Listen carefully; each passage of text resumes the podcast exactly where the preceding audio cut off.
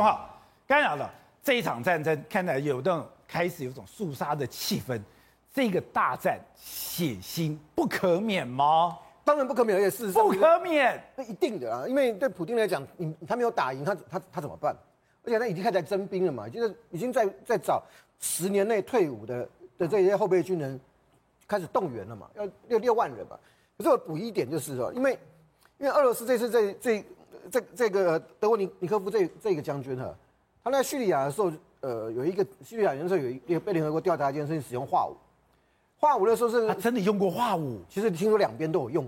包括包括那个阿萨德的反对派，他们听说也有弄化武。好，可是那那一次呢，是被被美国抨抨击，被抓到的那一次呢，是因为他攻击到了贫民区。那一次那一次的话，类似沙林毒气，一千大概一千四一千五百人死亡。那你说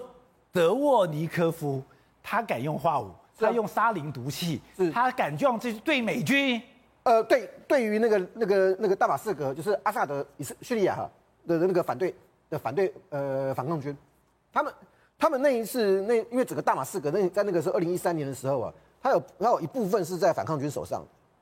然后呢被攻击的那个地方呢，如果如果没记错的话，他是用多管火箭，对，用多管火火箭发射毒气，所以所以它的多管火箭可以放化学药剂，是啊，没有问题啊，他你看你放你放什么弹头，所以那一次的伤亡是瞬间一百一千五百人，夜间攻击，然后有五大概接近五百名是幼童。一次就一次就就就就就就就被杀掉了。对，然后所有人发没表表皮肤没有任何任何任何症状，但是什么都是呕吐、口吐白沫那样子。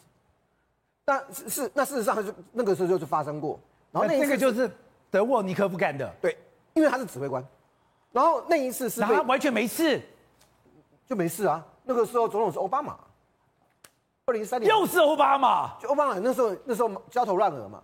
然后德沃尼科夫这次调调过来，然后，呃，这两天吧，我刚才在前面讲的那个乌克兰那个特种部队干了一件事情，他们穿穿穿穿越的那个那个那个顿呃顿顿涅斯克哈，在郊区啊，整个歼灭掉一个战斗营的的一个一个一个部队，这个是属于第七十机动步兵师，那这个部队是原来是这个这个营原来是驻守在高加索，重点是什么？他参与过叙利亚。他参与过叙利亚，所以有可能，有可能他就是德沃尼科夫指指挥过的部队。对，好，那那他一个一个一个，你说乌克兰可以跨越了俄罗斯他们的守卫，直接把一个营给端掉，就是俄军占领区啊。他不知道怎么，他他是特种部队干的，因为因为乌克兰这已经发布了整个战场的照片，照片被他拍下来。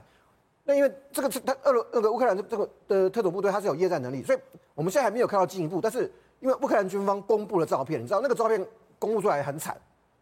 尸体焦烂，然后这一个这个战斗，这个这一个战斗，这个营级战斗群、战斗战斗战斗部队啊，包括连营长、高阶指挥官，全部是死在装甲车里面。所以，我我们怎么去想象他的他的特种部队怎么把一个有装甲车的一个战斗营对给干掉了？全歼，而且只有一个重伤。你知道，一个战斗营的兵力只有剩下一个活人，那个活的人还是重伤。